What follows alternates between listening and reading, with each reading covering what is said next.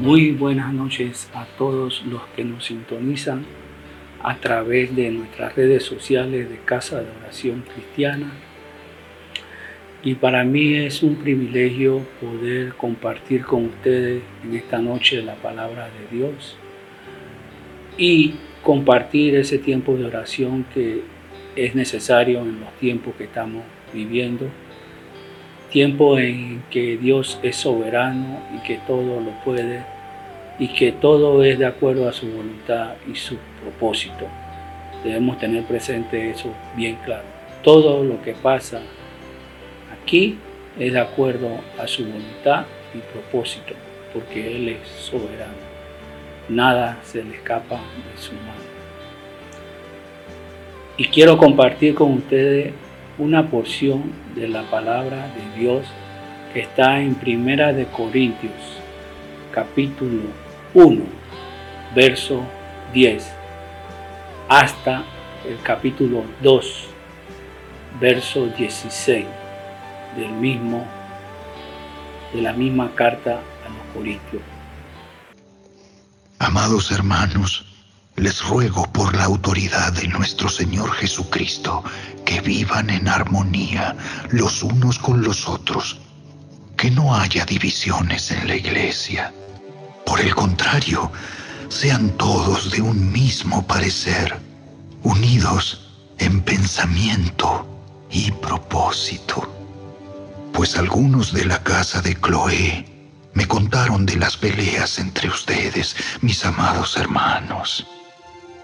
Oh, algunos de ustedes dicen, yo soy seguidor de Pablo, otros dicen, yo sigo a Apolos o, o yo sigo a Pedro o yo sigo únicamente a Cristo. ¿Acaso Cristo está dividido en facciones? ¿Fui yo, Pablo, crucificado por ustedes? ¿Fue alguno de ustedes bautizado en el nombre de Pablo? Por supuesto que no. Agradezco a Dios que no bauticé a ninguno de ustedes excepto a Crispo y a Gallo, porque ahora nadie puede decir que fue bautizado en mi nombre. Ah, sí. También bauticé a los de la casa de Estefanas, pero no recuerdo haber bautizado a nadie más. Pues Cristo no me envió a bautizar, sino a predicar la buena noticia, y no con palabras ingeniosas, por temor a que la cruz de Cristo perdiera su poder. El mensaje de la cruz es una ridiculez para los que van rumbo a la destrucción. Pero nosotros, que vamos en camino a la salvación, sabemos que es el poder mismo de Dios. Como dicen las escrituras, destruiré la sabiduría de los sabios y desecharé la inteligencia de los inteligentes. Así que ¿Dónde deja eso a los filósofos, a los estudiosos y a los especialistas en debates de este mundo? Dios ha hecho que la sabiduría de este mundo parezca una ridiculez, ya que Dios, en su sabiduría, se aseguró de que el mundo nunca lo conociera por medio de la sabiduría humana. Usó nuestra predicación ridícula para salvar a los que creen. Es ridícula para los judíos que piden señales del cielo y es ridícula para los griegos que buscan la sabiduría humana. Entonces, cuando predicamos que Cristo fue crucificado, los judíos se ofenden y los gentiles dicen que son puras tonterías. Sin embargo, para los que Dios llamó a la salvación, tanto judíos como gentiles. Cristo es el poder de Dios y la sabiduría de Dios. Ese plan ridículo de Dios es más sabio que el más sabio de los planes humanos. Y la debilidad de Dios es más fuerte que la mayor fuerza humana. Recuerden, amados hermanos, que pocos de ustedes eran sabios a los ojos del mundo, o poderosos, o ricos, cuando Dios los llamó. En cambio, Dios eligió lo que el mundo considera ridículo para avergonzar a los que se creen sabios y escogió cosas que no tienen poder para avergonzar a los poderosos. Dios escogió lo despreciado por el mundo, lo que se considera como nada, y lo usó para convertir en nada lo que el mundo considera importante. Como resultado, nadie puede jamás jactarse en presencia de Dios. Dios los ha unido a ustedes con Cristo Jesús.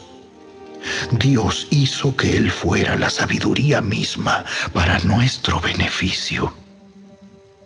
Cristo nos hizo justos ante Dios, nos hizo puros y santos y nos liberó del pecado. Por lo tanto, como dicen las escrituras, si alguien quiere jactarse, que se jacte solamente del Señor. Capítulo 2 Amados hermanos, la primera vez que los visité, no me valí de palabras elevadas ni de una sabiduría impresionante para contarles acerca del plan secreto de Dios pues decidí que mientras estuviera con ustedes, olvidaría todo excepto a Jesucristo, el que fue crucificado. Me acerqué a ustedes en debilidad, con timidez y temblor, y mi mensaje y mi predicación fueron muy sencillos. En lugar de usar discursos ingeniosos y persuasivos, confié solamente en el poder del Espíritu Santo.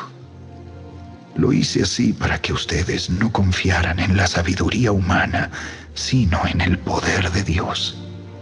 Sin embargo, cuando estoy con creyentes maduros, sí hablo con palabras de sabiduría, pero no la clase de sabiduría que pertenece a este mundo o a los gobernantes de este mundo, quienes pronto son olvidados. No, la sabiduría de la que hablamos es el misterio de Dios su plan que antes estaba escondido, aunque Él lo hizo para nuestra gloria final, aún antes que comenzara el mundo. Pero los gobernantes de este mundo no lo entendieron. Si lo hubieran hecho, no habrían crucificado a nuestro glorioso Señor. A eso se refieren las escrituras cuando dicen, ningún ojo ha visto Ningún oído ha escuchado, ninguna mente ha imaginado lo que Dios tiene preparado para quienes lo aman. Pero fue a nosotros a quienes Dios reveló esas cosas por medio de su Espíritu. Pues su Espíritu investiga todo a fondo y nos muestra los secretos profundos de Dios. Nadie puede conocer los pensamientos de una persona excepto el propio espíritu de esa persona. Y nadie puede conocer los pensamientos de Dios excepto el propio espíritu de Dios. Y nosotros hemos recibido al espíritu de Dios, no al espíritu del mundo, de manera que podemos conocer las cosas maravillosas que Dios nos ha regalado. Les decimos estas cosas sin emplear palabras que provienen de la sabiduría humana. En cambio, hablamos con palabras que el Espíritu nos da, usando las palabras del Espíritu para explicar las verdades espirituales. Pero los que no son espirituales no pueden recibir esas verdades de parte del Espíritu de Dios todo les suena ridículo y no pueden entenderlo, porque solo los que son espirituales pueden entender lo que el espíritu quiere decir. Los que son espirituales pueden evaluar todas las cosas, pero ellos mismos no pueden ser evaluados por otros, pues ¿quién puede conocer los pensamientos del Señor? ¿Quién sabe lo suficiente para enseñarle a Él? Pero nosotros entendemos estas cosas porque tenemos la mente de Cristo. Wow, qué forma más maravillosa de, de escuchar la palabra de Dios. Espero que haya sido de bendición para ustedes para mí lo fue y lo es y lo será. Pero quiero hacer énfasis en el capítulo 2 de 1 Corintios, el verso 6, que dice de la siguiente manera, manera perdón. Sin embargo, cuando estoy con creyentes maduros, sí hablo con las palabras de sabiduría, pero no la clase de sabiduría que pertenece a este mundo o a los gobernantes de este mundo, quienes pronto son olvidados. No. La sabiduría de la que hablamos es el misterio de Dios. Su plan que antes estaba escondido.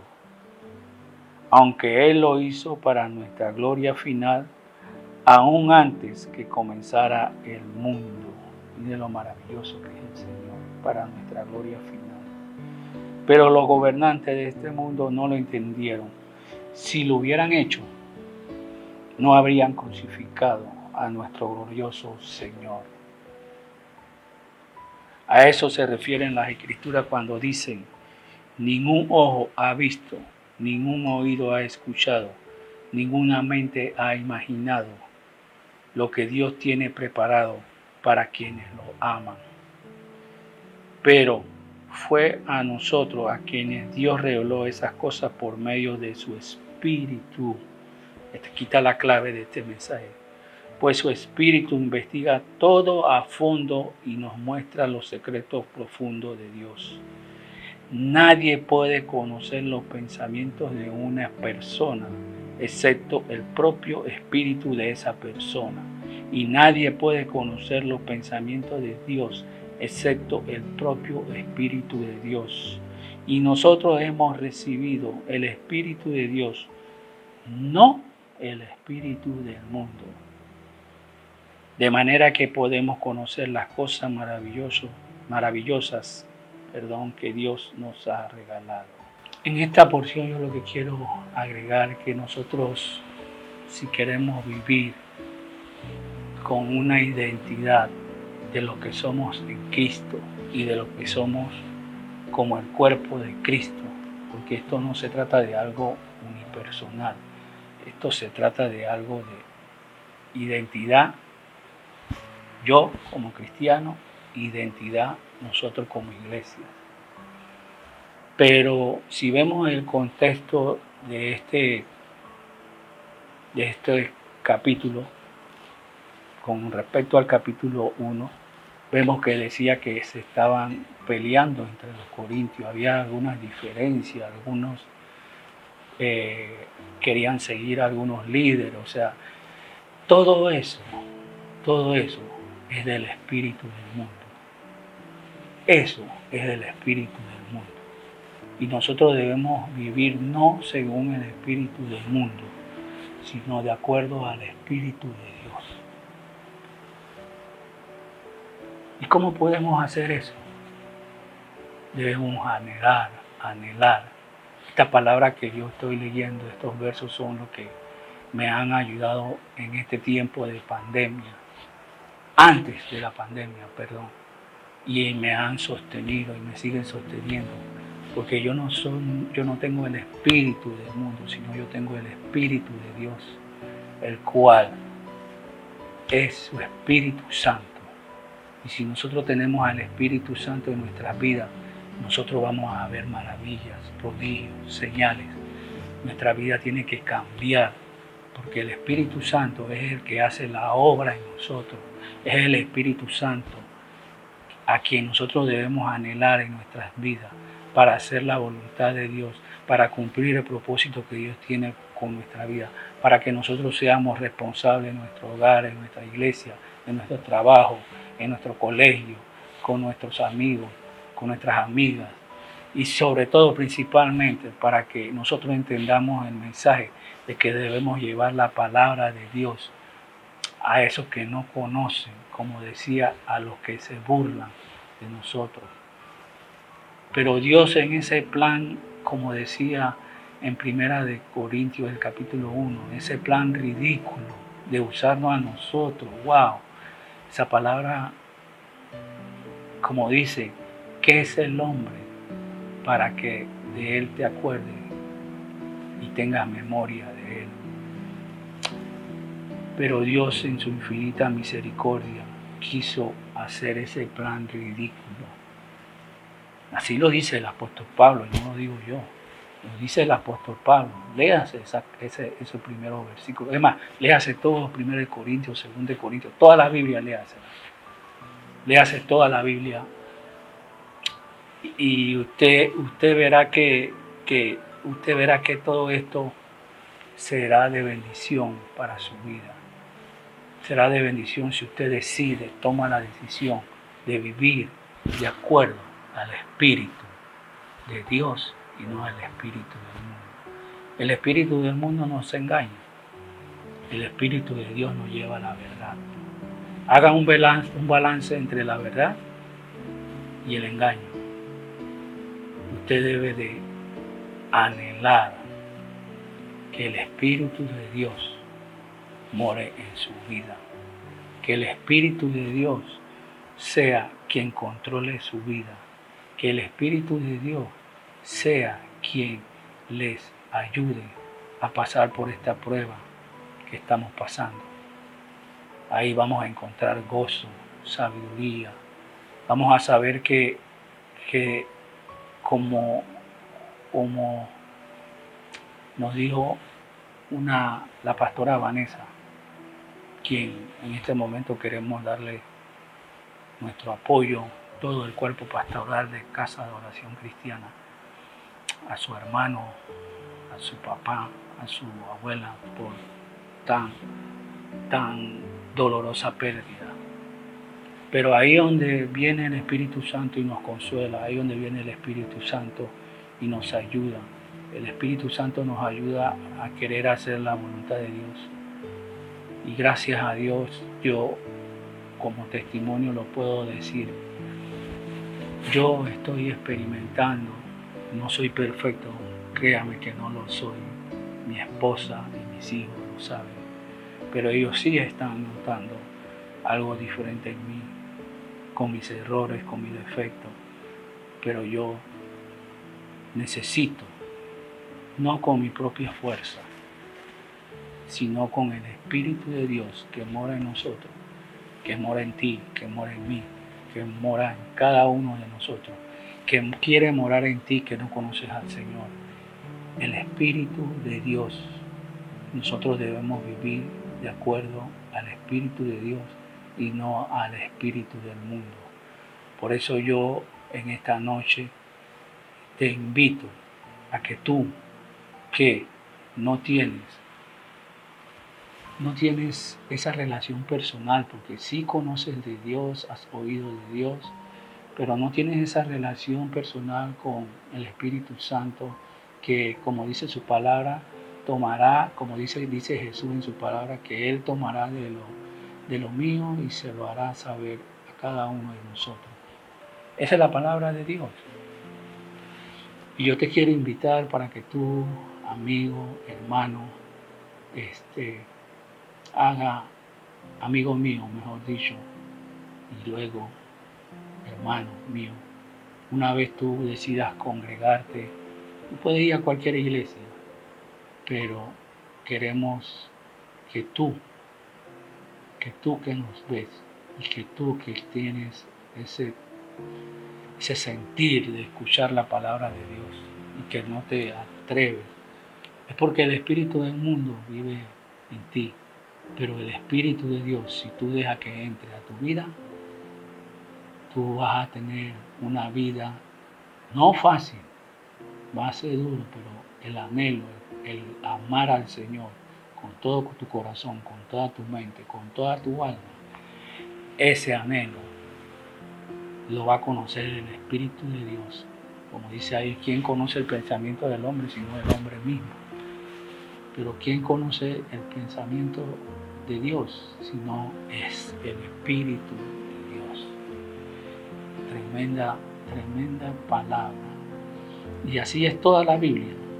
Toda la Biblia nos invita a que nosotros vivamos de acuerdo a lo que dice la palabra de Dios. Y solamente eso lo podemos lograr con el poder del Espíritu Santo. Ahora yo quiero que tú, mi amigo, repitas esta oración. Y si tú haces esta oración, al final de esta transmisión van a salir, salir las redes sociales donde nos puedes contactar. Va a salir un correo de peticiones de oración. Si tienes alguna petición, escríbenos y estaremos orando por tu necesidad.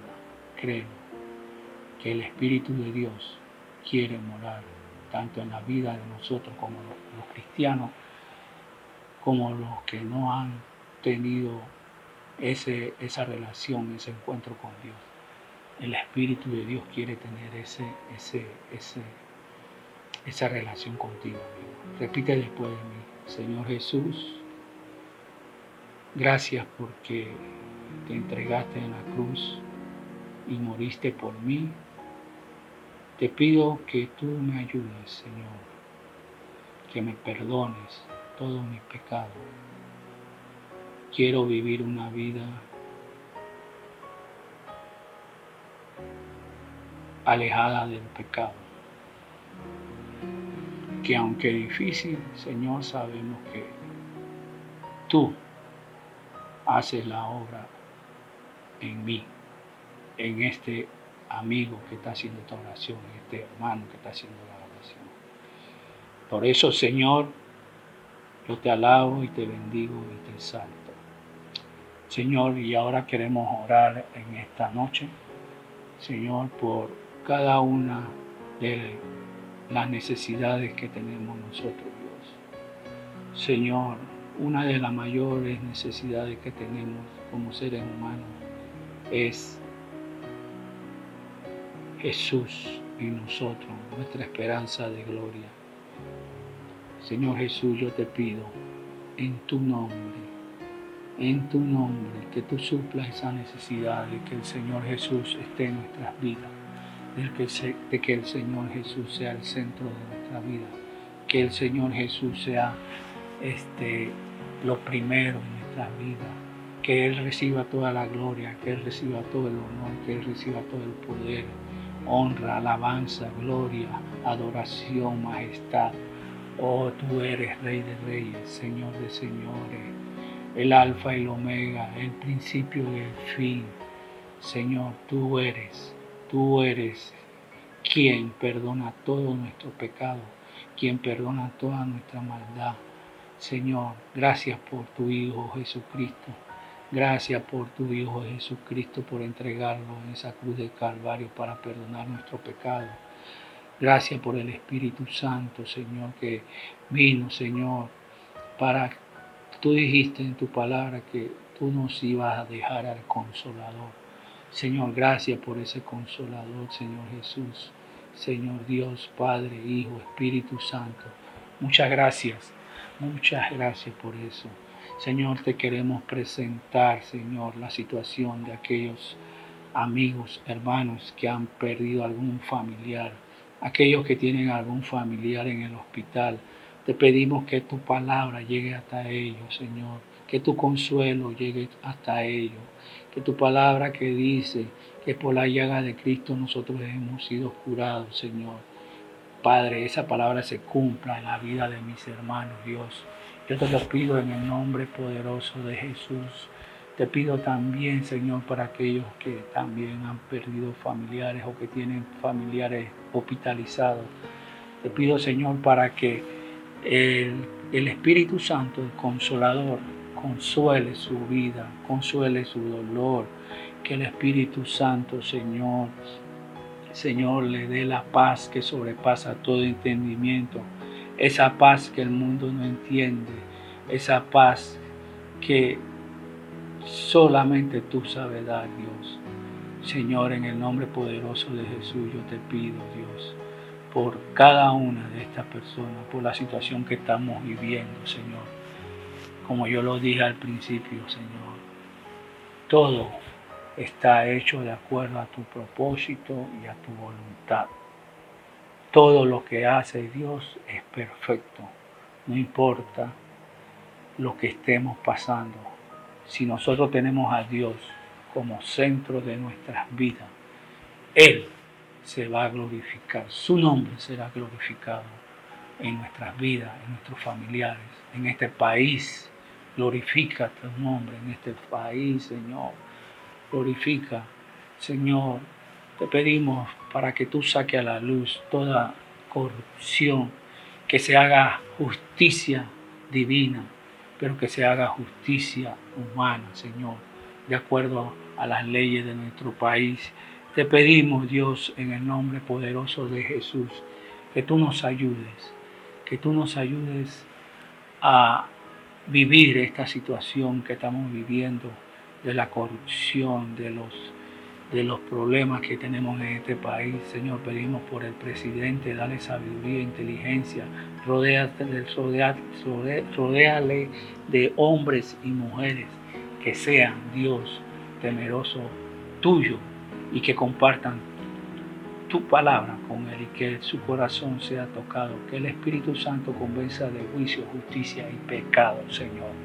En el nombre de Jesús, Señor, yo te doy gracias te doy gracias, te alabo, te bendigo, te exalto.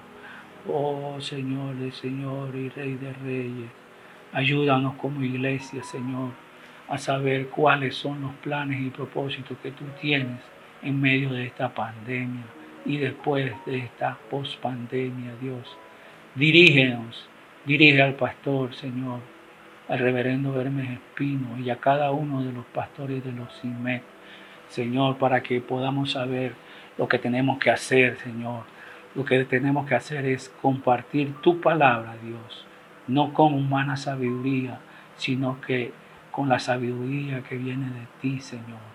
Con ese plan que tú tuviste con nosotros, Señor. Ese plan, Señor, que tú escogiste al hombre para que, Señor, llevara tu mensaje, tu palabra, aún siendo imperfecto, Señor. Yo te doy gracias en el nombre poderoso de Jesús y te doy toda la honra, toda la gloria, todo el poder, toda la alabanza Señor, levanta al que está caído. Levanta, Señor, ayúdale a reconocer que no es con su propio esfuerzo, sino con, es con tu ayuda, con el Espíritu Santo, Dios. A veces queremos hacer las cosas con nuestra propia sabiduría, nuestro propio razonamiento, nuestro propio pensamiento humano, Dios. Pero olvidamos muchas veces, como creyentes y como no creyentes, Señor, que el Espíritu de Dios quiere morar en nosotros. Porque como dice la palabra, sí, sí, sí la sabiduría hubiera estado en los gobernantes, Señor. Yo te pido sabiduría de lo alto por los gobernantes de esta nación. El órgano ejecutivo, el órgano legislativo, el órgano judicial por esa decisión que tienen que tomar, Señor. Nosotros oramos en este momento y pedimos, Señor, que se haga tu voluntad Señor, que esa, que esa, que la Corte Suprema falle, Señor, a favor de lo que tú ya tienes destinado para esta nación, Señor. En el nombre de Jesús, porque tuyos son, Señor, los secretos, Señor. Señor, nosotros te pedimos, nos unimos como un cuerpo, hermano. Únase en oración conmigo y pídale a Dios para que podamos nosotros que pueda el órgano judicial, la Corte Suprema, fallar en contra de ese amparo de garantía que está metido allá, Dios, en esa sala, Padre. En el nombre de Jesús, Dios, yo te pido que tú nos ayudes, que tú ayudes a tu iglesia, Señor, que tú ayudes a tus hijos, que tú nos ayudes a hacer tu perfecta voluntad, que tú nos ayudes, Padre, a amarte cada día más Señor, que tú nos des lo necesario para poder vivir, que tú suplas nuestras finanzas por los estudiantes, Señor, por los universitarios, por los ancianos, por los matrimonios, por la familia, Señor, por los niños, Señor. Qué bendición, Dios, son los niños. Señor, ayuda a levantar una generación poderosa, que se levante, Señor en estos últimos tiempos, Señor. Señor, dice tu palabra, Señor, que estos son principios de dolores. Wow, Padre, ayúdanos a soportar esto y ayúdanos, Dios, a salir adelante con esta situación y poder en el momento, Dios, que nosotros tengamos que pasar alguna situación en la que nosotros, Señor, tengamos que vivir algo peor que esto, Señor, tú nos ayudes a estar viviendo de acuerdo al Espíritu de Dios. Todo esto te lo pedimos en el nombre de Jesús, Señor. Te damos gracias. Gracias porque sabemos que has inclinado tu oído a nuestra oración. Gracias porque sabemos que tú eres, Señor soberano, poderoso, el que reina y vive por los siglos de los siglos. Señor, prepáranos para tu venida, Dios. Que nosotros, como trata esa carta a los Corintios, 1 Corintios de santidad, nosotros podamos estar santos, puros y limpios delante de ti, Dios. En el nombre poderoso de Jesús te damos gracias. Amén. Gracias, queridos amigos, hermanos. Saludos, bendiciones. Que tú seas prosperado en todo que tenga salud, Señor, que tenga salud y que sea prosperado en todo. Que la bendición del Padre, del Hijo y del Espíritu Santo sea con cada uno de ustedes. Dios les bendiga.